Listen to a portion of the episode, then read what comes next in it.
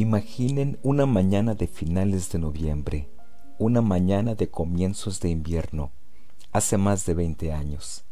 Piensen en la cocina de un viejo caserón de pueblo.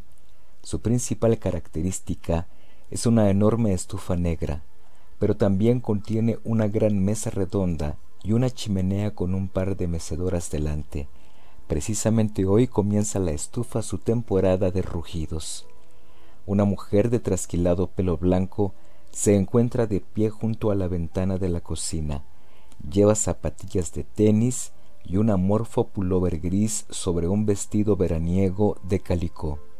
Es pequeña y vivaz como una gallina bantam, pero debido a una prolongada enfermedad juvenil tiene los hombros horriblemente encorvados.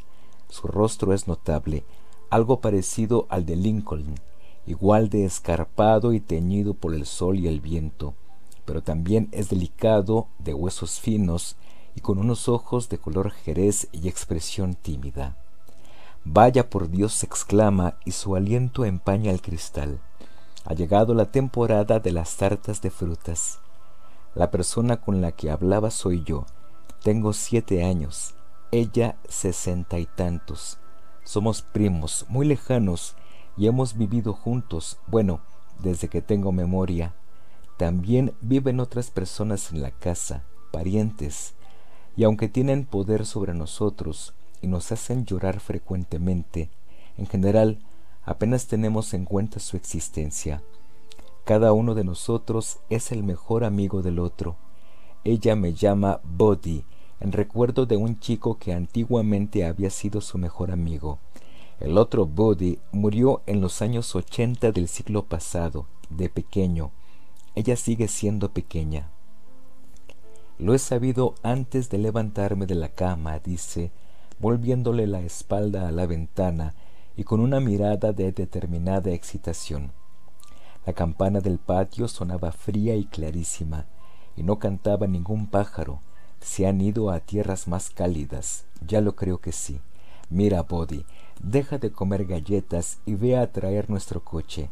Ayúdame a buscar el sombrero. Tenemos que preparar treinta tartas. Siempre ocurre lo mismo.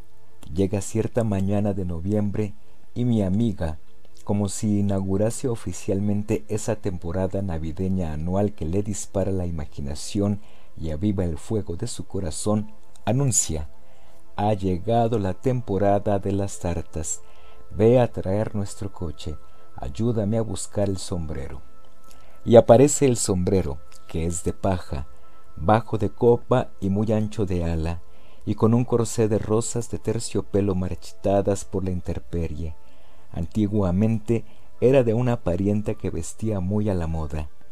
Guiamos juntos el coche, un desvencijado cochecillo de niño por el jardín, camino de la arboleda de pacanas. El cochecito es mío, es decir, que lo compraron para mí cuando nací. Es de mimbre y está bastante destrenzado, y sus ruedas se bambolean como las piernas de un borracho, pero es un objeto fiel. En primavera lo llevamos al bosque para llenarlo de flores, hierbas y helechos para las macetas de la entrada. En verano amontonamos en él toda la parafernalia de las meriendas campestres junto con las cañas de pescar y bajamos hasta la orilla de algún riachuelo. En invierno también tiene algunas funciones. Es la camioneta en la que trasladamos la leña desde el patio hasta la chimenea y le sirve de cálida cama a Queenie, nuestra pequeña terrier anaranjada y blanca, un animal resistente que ha sobrevivido a mucho mal humor y a dos mordeduras de serpiente de cascabel. En este momento, Queenie anda trotando en pos del coche. Al cabo de tres horas nos encontramos de nuevo en la cocina, descascarillando una carretada de pacanas que el viento ha hecho caer de los árboles.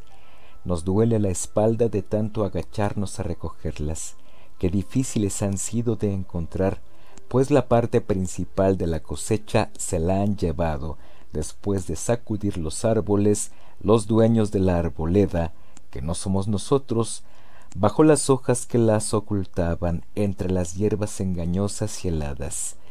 Cara crack. un alegre crujido, fragmentos de truenos en miniatura que resuenan al partir las cáscaras, mientras en la jarra de leche sigue creciendo el dorado montón de dulce y aceitosa fruta marfileña. Queenie comienza a relamerse y de vez en cuando mi amiga le da furtivamente un pedacito, pese a que insiste en que nosotros ni siquiera las probemos. No debemos hacerlo, Buddy. Como empecemos, no habrá quien nos pare, y ni siquiera con las que hay tenemos suficiente. Son treinta tartas.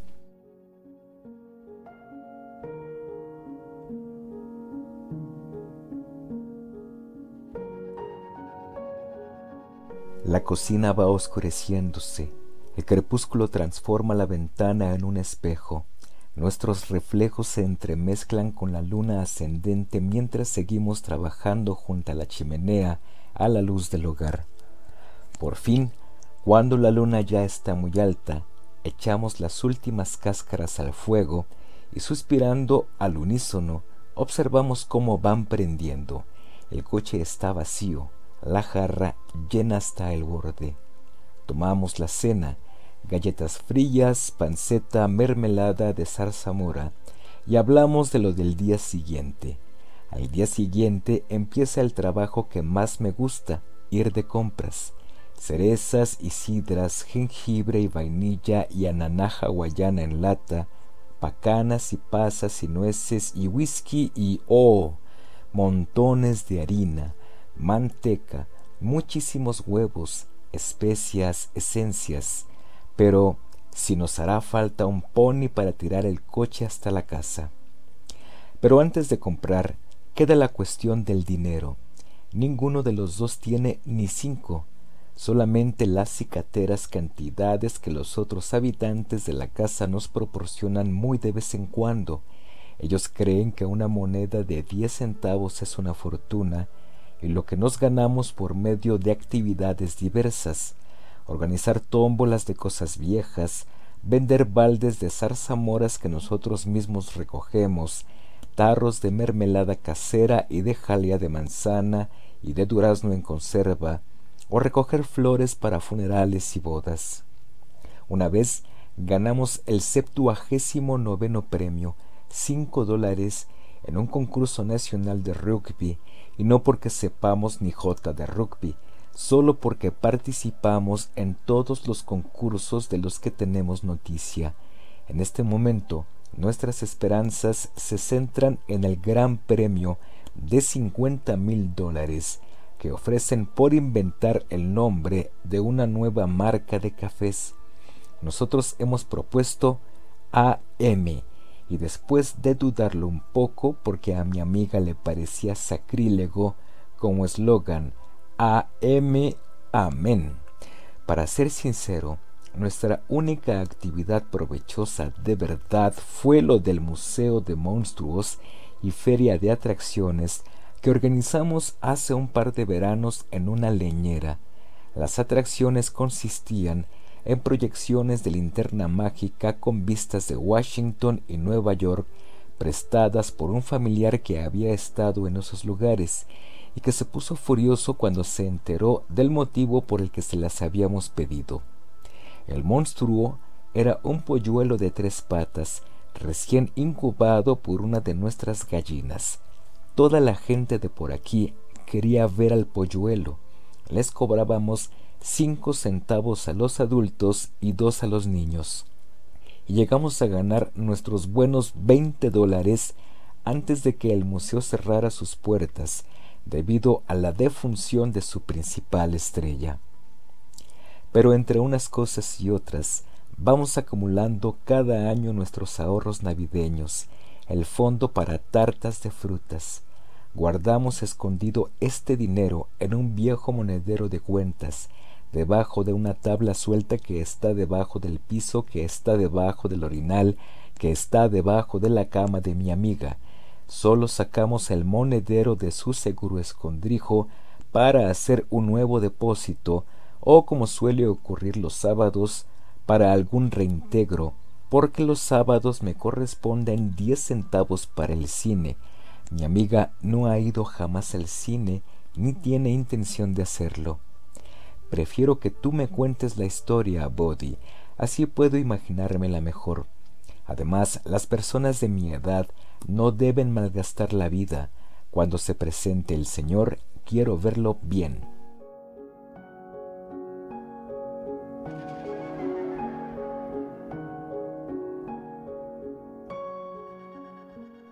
Aparte de no haber visto ninguna película, tampoco ha comido en ningún restaurante, viajado a más de cinco kilómetros de casa, recibido o enviado telegramas, leído nada que no sean historietas y la Biblia, usado cosméticos, pronunciado palabrotas, deseado mal alguno a nadie, mentido a conciencia, ni dejado que ningún perro pasara hambre.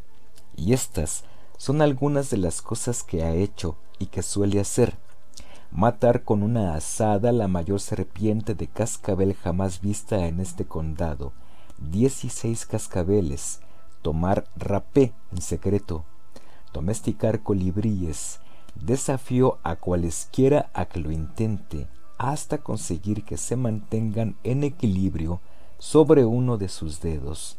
Contar historias de fantasmas tanto ella como yo creemos en los fantasmas, tan estremecedoras que te dejan helado hasta en julio.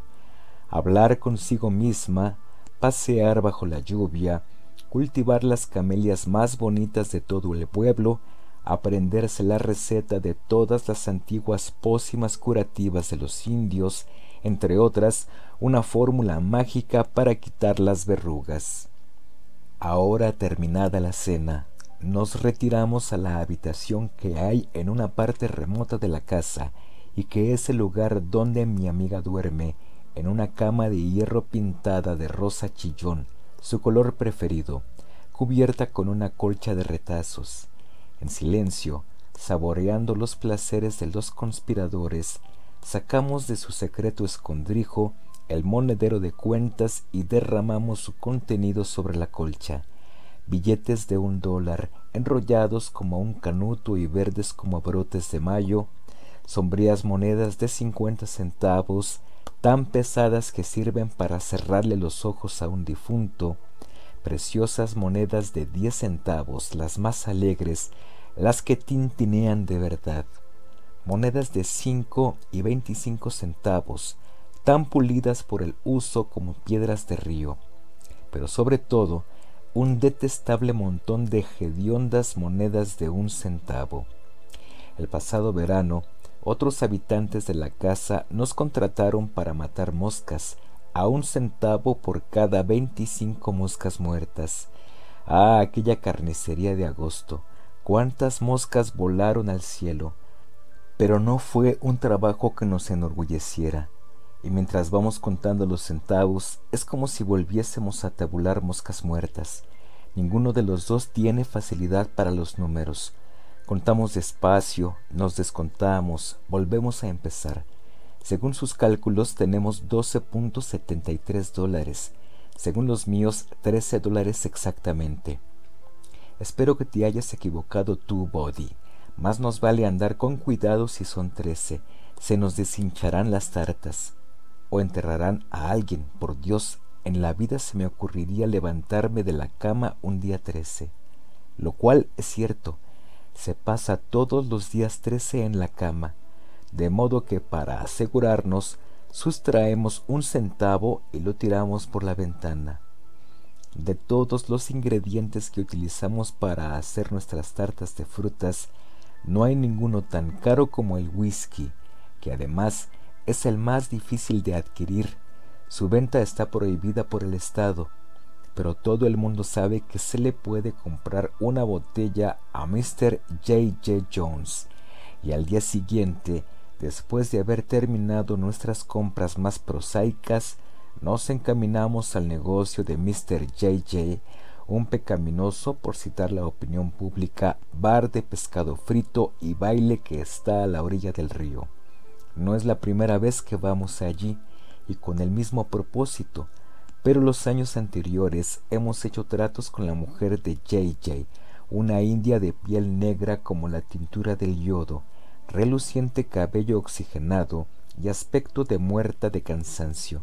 De hecho, jamás hemos puesto la vista encima de su marido, aunque hemos oído decir que también es indio, un gigante con cicatrices de navajazos en las mejillas.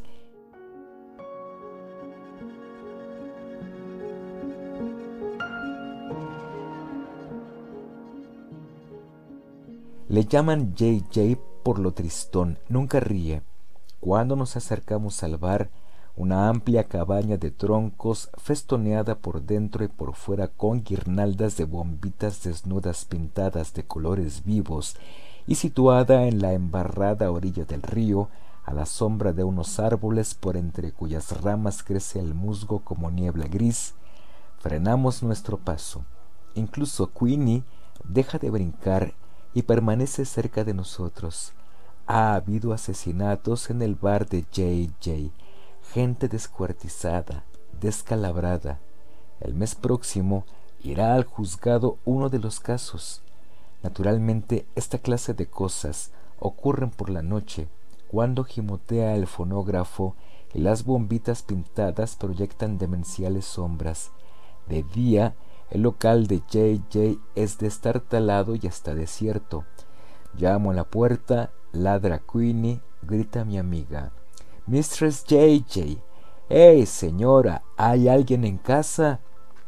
Pasos, se abre la puerta, nuestros corazones dan un vuelco. Es Mr. J. J. Jones en persona y es un gigante y tiene cicatrices y no sonríe.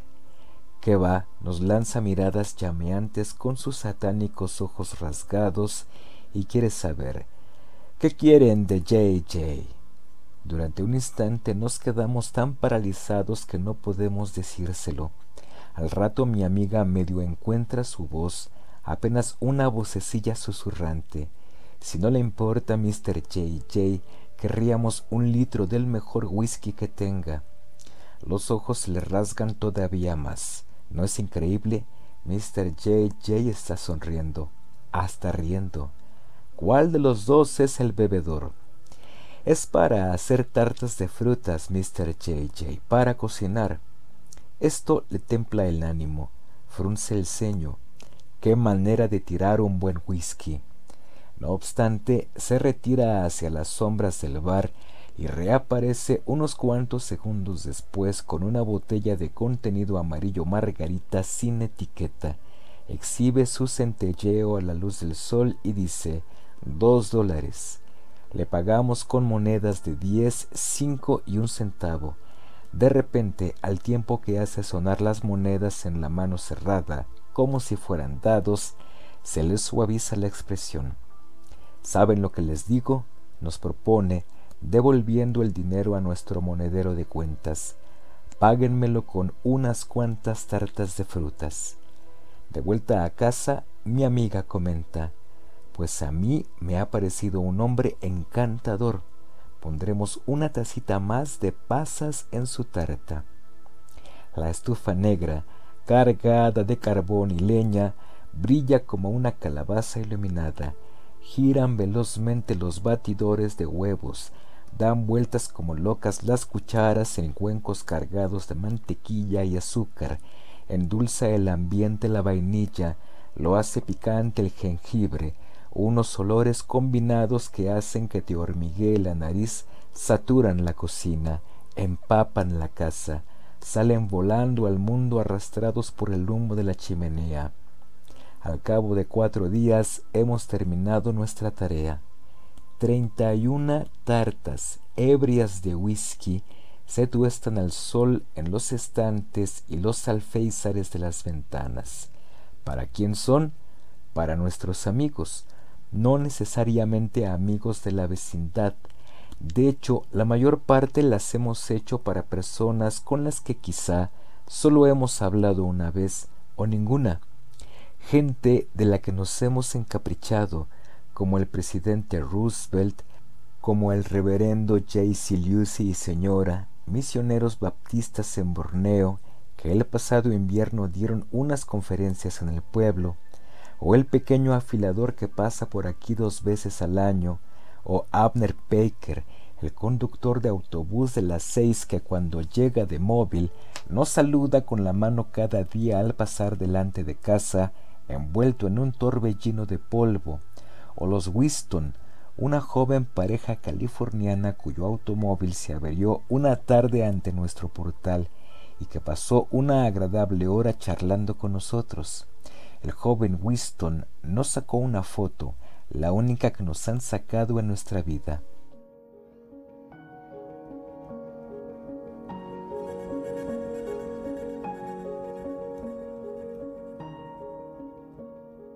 Es debido a que mi amiga siente timidez ante todo el mundo, excepto los desconocidos, que esos desconocidos y otras personas a quienes apenas hemos tratado son para nosotros nuestros más auténticos amigos? Creo que sí. Además, los cuadernos donde conservamos las notas de agradecimiento con membrete de la Casa Blanca, las ocasionales comunicaciones que nos llegan de California y Borneo, las postales de un centavo firmadas por el afilador, hacen que nos sintamos relacionados con unos mundos rebosantes de acontecimientos situados muy lejos de la cocina y de su precaria vista de un cielo recortado. Una desnuda rama de higuera decembrina araña la ventana. La cocina está vacía.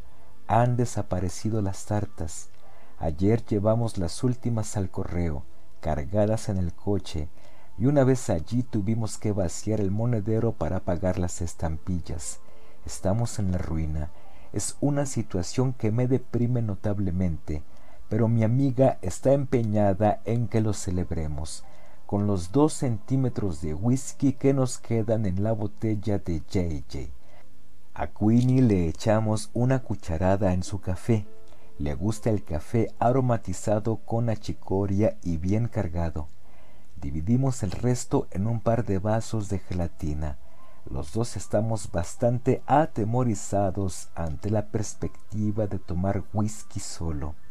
Su sabor provoca en los dos expresiones beodas y amargos estremecimientos, pero al poco rato comenzamos a cantar simultáneamente una canción distinta cada uno. Yo no me sé la letra de la mía, solo ven, ven, ven a bailar simbrado esta noche, pero puedo bailar, eso es lo que quiero ser bailarín de zapateo americano en películas musicales.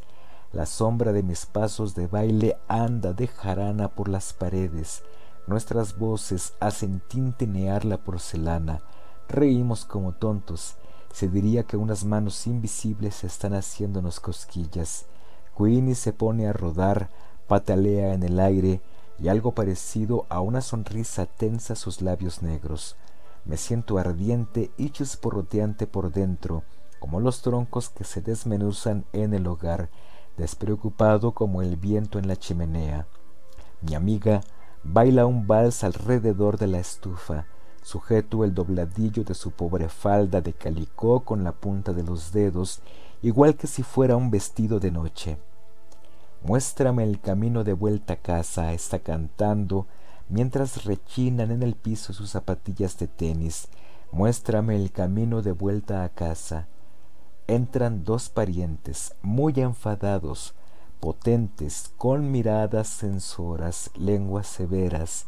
Escuchen lo que dicen, sus palabras amontonándose unas sobre otras hasta formar una canción iracunda. Un niño de siete años oliendo a whisky, te has vuelto loca, dárselo a un niño de siete años. Estás chiflada, vas por mal camino. ¿Te acuerdas de la prima Kate, del tío Charlie, del cuñado del tío Charlie? Qué escándalo, qué vergüenza, qué humillación. Arrodíllate, reza, pídele perdón al Señor. Queenie se esconde debajo de la estufa. Mi amiga se queda mirando vagamente sus zapatillas. Le tiembla el mentón se levanta la falda, se suena y se va corriendo a su cuarto. Mucho después de que el pueblo haya ido a acostarse y la casa esté en silencio, con la sola excepción de los carrillones de los relojes y el chisporroteo de los fuegos casi apagados, mi amiga llora contra una almohada que ya está tan húmeda como el pañuelo de una viuda.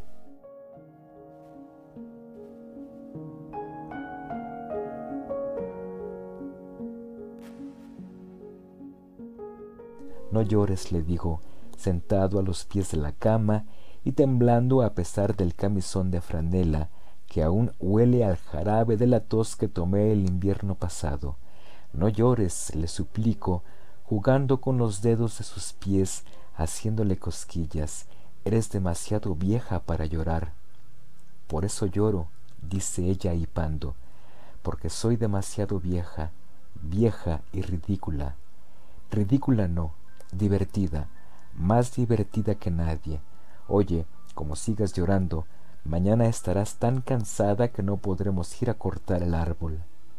Se endereza, Queenie salta encima de la cama, lo cual está prohibido, para lamerle las mejillas. Conozco un sitio donde encontraremos árboles de verdad, preciosos, Buddy, y también hay acebo, con bayas tan grandes como tus ojos. Está en el bosque, muy adentro, más lejos de lo que nunca hemos ido. Papá nos traía de allí los árboles de Navidad, se los cargaba al hombro. Eso era hace cincuenta años. Bueno, no sabes lo impaciente que estoy porque amanezca. De mañana, la escarcha helada da brillo a la hierba, el sol redondo como una naranja, y anaranjado como una luna de verano, cuelga en el horizonte y bruña los plateados bosques invernales. Chilla un pavo silvestre, un cerdo renegado gruñe entre la maleza. Pronto, junto a la orilla del poco profundo riachuelo de aguas veloces, tenemos que abandonar el coche. Queenie es la primera en vedear la corriente, chapotea hasta el otro lado, ladrando en son de queja, porque la corriente es muy fuerte, tan fría que seguro que se agarra una pulmonía. Nosotros la seguimos, con el calzado y los utensilios, un hacha pequeña, un saco de arpillera, sostenidos encima de la cabeza. Dos kilómetros más, de espinas, erizos y zarzas que se nos enganchan en la ropa, de herrumbrosas agujas de pino y con el brillo de los coloridos hongos y las plumas caídas. Aquí, allá, un destello, un temblor, un éxtasis de trinos nos recuerdan que no todos los pájaros han volado hacia el sur. El camino serpentea siempre por entre charcos alimonados de sol y sombríos túneles de enredaderas. Hay que cruzar otro arroyo, una fastidiada flota de moteadas truchas hace espumear el agua a nuestro alrededor, mientras unas ranas del tamaño de platos se entrenan a darse panzadas. Unos obreros castores construyen un dique. En la otra orilla, Queenie se sacude y tiembla. También tiembla mi amiga, no de frío, sino de entusiasmo. Una de las maltrechas rosas de su sombrero deja caer un pétalo cuando levanta la cabeza para inhalar el aire cargado del aroma de los pinos. Casi hemos llegado. ¿No lo hueles, Buddy? dice como si estuviéramos aproximándonos al océano. Y en efecto, es como una especie de océano, aromáticas extensiones ilimitadas de árboles navideños, de acebos de hojas punzantes, vallas rojas tan brillantes como campanillas sobre las que se ciernen gritando negros cuervos, tras haber llenado nuestros sacos de arpillera con la cantidad suficiente de verde y rojo como para adornar una docena de ventanas, nos disponemos a elegir el árbol. Tendrá que ser, dice mi amiga, el doble de alto que un chico, para que ningún chico pueda robarle la estrella. El que elegimos es el doble de alto que yo, un valiente y bello bruto que aguanta treinta hachazos antes de caer con un grito crujiente y estremecedor. Cargándolo como si fuese una pieza de caza, comenzamos la larga expedición de regreso. Cada pocos metros abandonamos la lucha, nos sentamos, jadeamos, pero poseemos la fuerza del cazador victorioso que sumada al perfume viril y helado del árbol nos hace revivir, nos incita a continuar.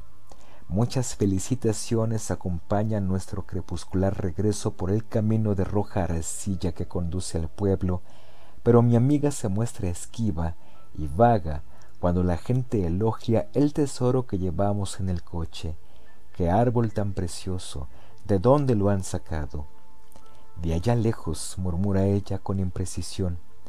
Una vez se detiene un coche y la perezosa mujer del rico dueño de la fábrica se asoma y gemotea. Les doy veinticinco centavos por ese árbol. En general a mi amiga le da miedo decir que no, pero en esta ocasión rechaza prontamente el ofrecimiento con la cabeza. Ni por un dólar. La mujer del empresario insiste. ¿Un dólar? De ningún modo. Cincuenta centavos. Es mi última oferta. Pero, mujer, puedes ir por otro. En respuesta, mi amiga reflexiona amablemente. Lo dudo. Nunca hay dos de nada.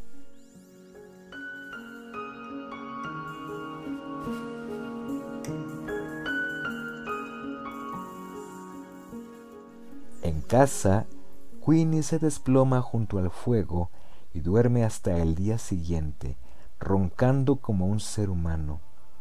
Un baúl que hay en la guardilla contiene una caja de zapatos llena de colas de armiño, procedentes de la capa que usaba para ir a la ópera cierta extraña dama que en tiempos alquiló una habitación de la casa, varios rollos de gastadas cenefas de oropel que el tiempo ha acabado dorando, una estrella de plata, una breve tira de bombitas en forma de vela, fundidas y seguramente peligrosas, adornos magníficos hasta cierto punto, pero no son suficientes. Mi amiga quiere que el árbol arda como la vidriera de una iglesia baptista, que se le doblen las ramas bajo el peso de una copiosa nevada de adornos, pero no podemos permitirnos el lujo de comprar los esplendores made in Japan que venden en la tienda de baratijas, de modo que hacemos lo mismo que hemos hecho siempre. Pasamos días y días sentados a la mesa de la cocina, armados de tijeras, lápices y montones de papeles de colores. Yo trazo los perfiles y mi amiga los recorta, gatos y más gatos, y también peces, porque es fácil dibujarlos, unas cuantas manzanas, otras tantas sandías, algunos ángeles alados hechos de las hojas de papel de estaño que guardamos cuando comemos chocolate. Utilizamos imperdibles para sujetar todas estas creaciones al árbol. A modo de toque final, espolvoreamos por las ramas bolitas de algodón, recogido para este fin el pasado agosto. Mi amiga, estudiando el efecto, entrelaza las manos. Dime la verdad, Poddy, ¿no está para comérselo? Queenie intenta comerse a un ángel. Después de trenzar y adornar con cintas las coronas de acebo que ponemos en cada una de las ventanas de la fachada, nuestro siguiente proyecto consiste en inventar regalos para la familia, pañuelos tenidos a mano para las señoras y para los hombres jarabe casero de limón y regaliz y aspirina que debe ser tomado en cuanto aparezcan síntomas de resfriado y después de salir de casa. Pero cuando llega la hora de preparar el regalo que nos haremos el uno al otro, mi amiga y yo nos separamos para trabajar en secreto. A mí me gustaría comprarle una navaja con incrustaciones de perlas en el mango, una radio, medio kilo entero de cerezas recubiertas de chocolate. Las probamos una vez y desde entonces está siempre jurando que podría alimentarse solo de ellas. Te lo juro, Buddy, bien sabe Dios que podría, y no tomo su nombre en vano. En lugar de eso, le estoy haciendo un barrilete. A ella le gustaría comprarme una bicicleta, lo ha dicho millones de veces.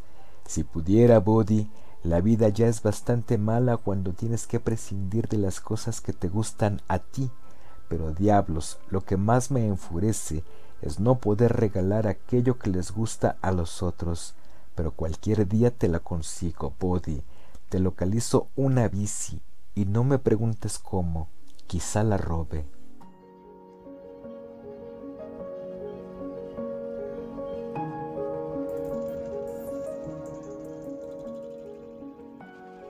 En lugar de eso, estoy casi seguro de que me está haciendo un barrilete, igual que el año pasado y que el anterior. El anterior a ese nos regalamos sendas ondas, todo lo cual me está bien, porque somos los reyes a la hora de hacer volar los barriletes y sabemos estudiar el viento como los marineros. Mi amiga, que sabe más que yo, hasta es capaz de hacer que flote un barrilete cuando no hay ni la brisa suficiente para traer nubes. La tarde anterior a la Nochebuena nos agenciamos una moneda de veinte centavos y vamos a la carnicería para comprar a Queenie su regalo tradicional, un buen hueso masticable de buey. El hueso, envuelto en papel de fantasía, queda situado en la parte más alta del árbol junto a la estrella. Queenie sabe que está allí. Se sienta al pie del árbol y mira hacia arriba en un éxtasis de codicia. Llega la hora de acostarse y no se quiere mover ni un centímetro. Yo me siento tan excitado como ella. Me destapo a patadas y me paso la noche dándole vueltas a la almohada como si fuese una de esas noches tan sofocantes de verano. Canta desde algún lugar un gallo, equivocadamente, porque el sol sigue estando al otro lado del mundo. ¿Estás despierto, Buddy? Es mi amiga, que me llama desde su cuarto, justo al lado del mío, y al cabo de un instante ya está sentada en mi cama, con una vela encendida. Mira, no puedo pegar ojo, declara, la cabeza me da más brincos que una liebre. Oye, Buddy, ¿crees que Mistress Roosevelt servirá nuestra tarta para la cena? Nos arrebujamos en la cama y ella me aprieta la mano diciendo te quiero. Me da la sensación de que antes tenías la mano mucho más pequeña. Supongo que detesto la idea de verte crecer. ¿Seguiremos siendo amigos cuando te hagas mayor? Yo le digo que siempre, pero me siento horriblemente mal, Body. No sabes la de ganas que tenía de regalarte una bici. He intentado vender el camafeo que me regaló papá. Body vacila un poco como si estuviese muy avergonzada. Te he hecho otro barrilete. Luego le confieso que también yo le he hecho un barrilete y nos reímos. La vela ha ardido tanto rato que ya no hay quien la sostenga se apaga, delata la luz de las estrellas que dan vueltas en las ventanas como unos villancicos visuales que lenta, muy lentamente, va acallando el amanecer. Seguramente dormitamos, pero la aurora nos salpica como si fuese agua fría. Nos levantamos, con los ojos como platos y errando de un lado para otro, mientras aguardamos a que los demás se despierten. Con toda mala intención, mi amiga deja caer un cacharro metálico en el suelo de la cocina. Yo zapateo ante las puertas cerradas. Uno a uno, los parientes emergen, con cara de sentir deseosos de asesinarnos a ella y a mí. Pero es Navidad y no pueden hacerlo. Primero, un desayuno lujoso, todo lo que se pueda imaginar, desde panqueques y ardilla frita hasta maíz tostado y miel en panal, lo cual pone a todo el mundo de buen humor, con la sola excepción de mi amiga y yo. La verdad, estamos tan impacientes por llegar a lo de los regalos que no conseguimos tragar ni un bocado. Pues bien, me llevo una decepción. ¿Y quién no? Unos calcetines, una camisa para ir a la escuela dominical, unos cuantos pañuelos, un pullover usado, una suscripción por un año a una revista religiosa para niños, El Pastorcillo, me sacan de quicio, de verdad. El botín de mi amiga es mejor. Su principal regalo es una bolsa de mandarinas, pero está mucho más orgullosa de un chal de lana blanca que le ha tejido su hermana, la que está casada, pero dice que su regalo favorito es el barrilete que le he hecho yo y en efecto es muy bonito, aunque no tanto como el que me ha hecho ella a mí. azul y salpicado de estrellitas verdes y doradas de buena conducta. Es más, lleva mi nombre, Body Pintado.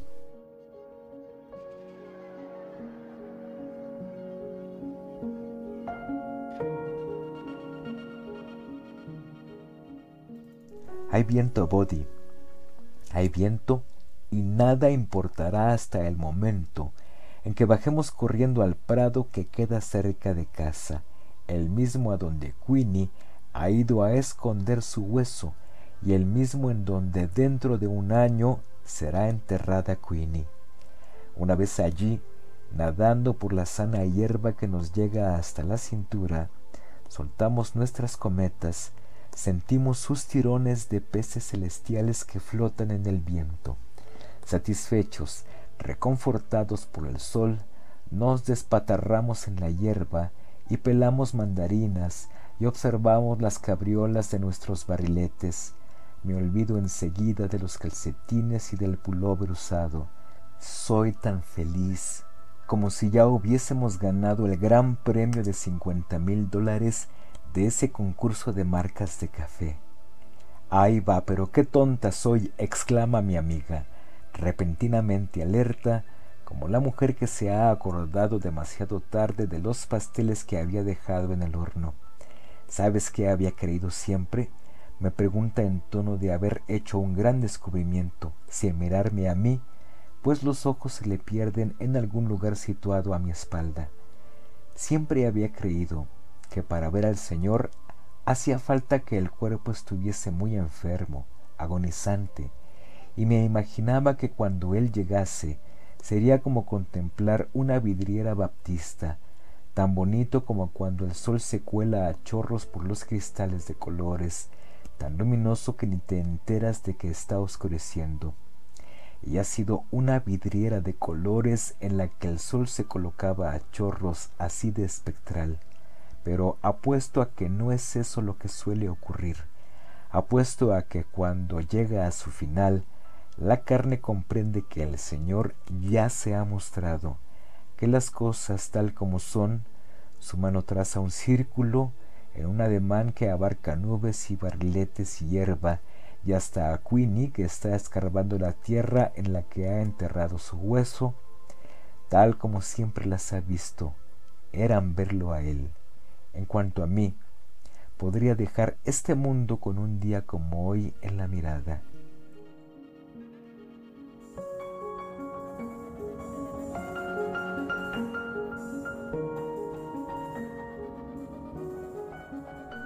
Esta es la última Navidad que pasamos juntos. La vida nos separa.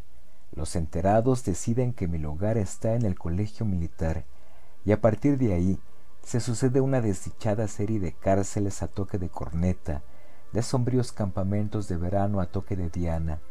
Tengo además otra casa, pero no cuenta. Mi casa está allí donde se encuentra mi amiga y jamás la visito. Y ella sigue allí rondando por la cocina, con Queenie como única compañía, luego sola. Querido Body, me escribe con su letra salvaje, difícil de leer. El caballo de Jean Macy le dio ayer una horrible cosa a Queenie. Demos gracias de que ella no llegó a enterarse del dolor.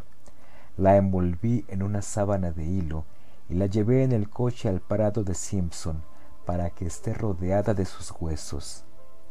Durante algunos noviembres sigue preparando sus tartas de frutas sin nadie que la ayude, no tantas como antes, pero unas cuantas, y por supuesto siempre me envía la mejor de todas.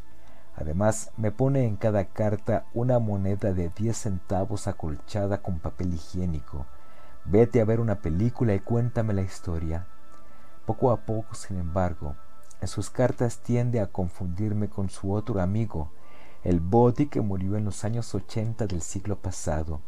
Poco a poco, los días trece van dejando de ser los únicos días en que no se levanta de la cama. Llega una mañana de noviembre, una mañana sin hojas ni pájaros que anuncia el invierno, y esa mañana ya no tiene fuerzas para darse ánimos exclamando Vaya por Dios, ha llegado la temporada de las tartas de frutas. Y cuando eso ocurre, Yo lo sé. El mensaje que lo cuenta no hace más que confirmar una noticia que cierta vena secreta ya había recibido, amputándome una insustituible parte de mí mismo, dejándola suelta como un barrilete cuyo cordel se ha roto.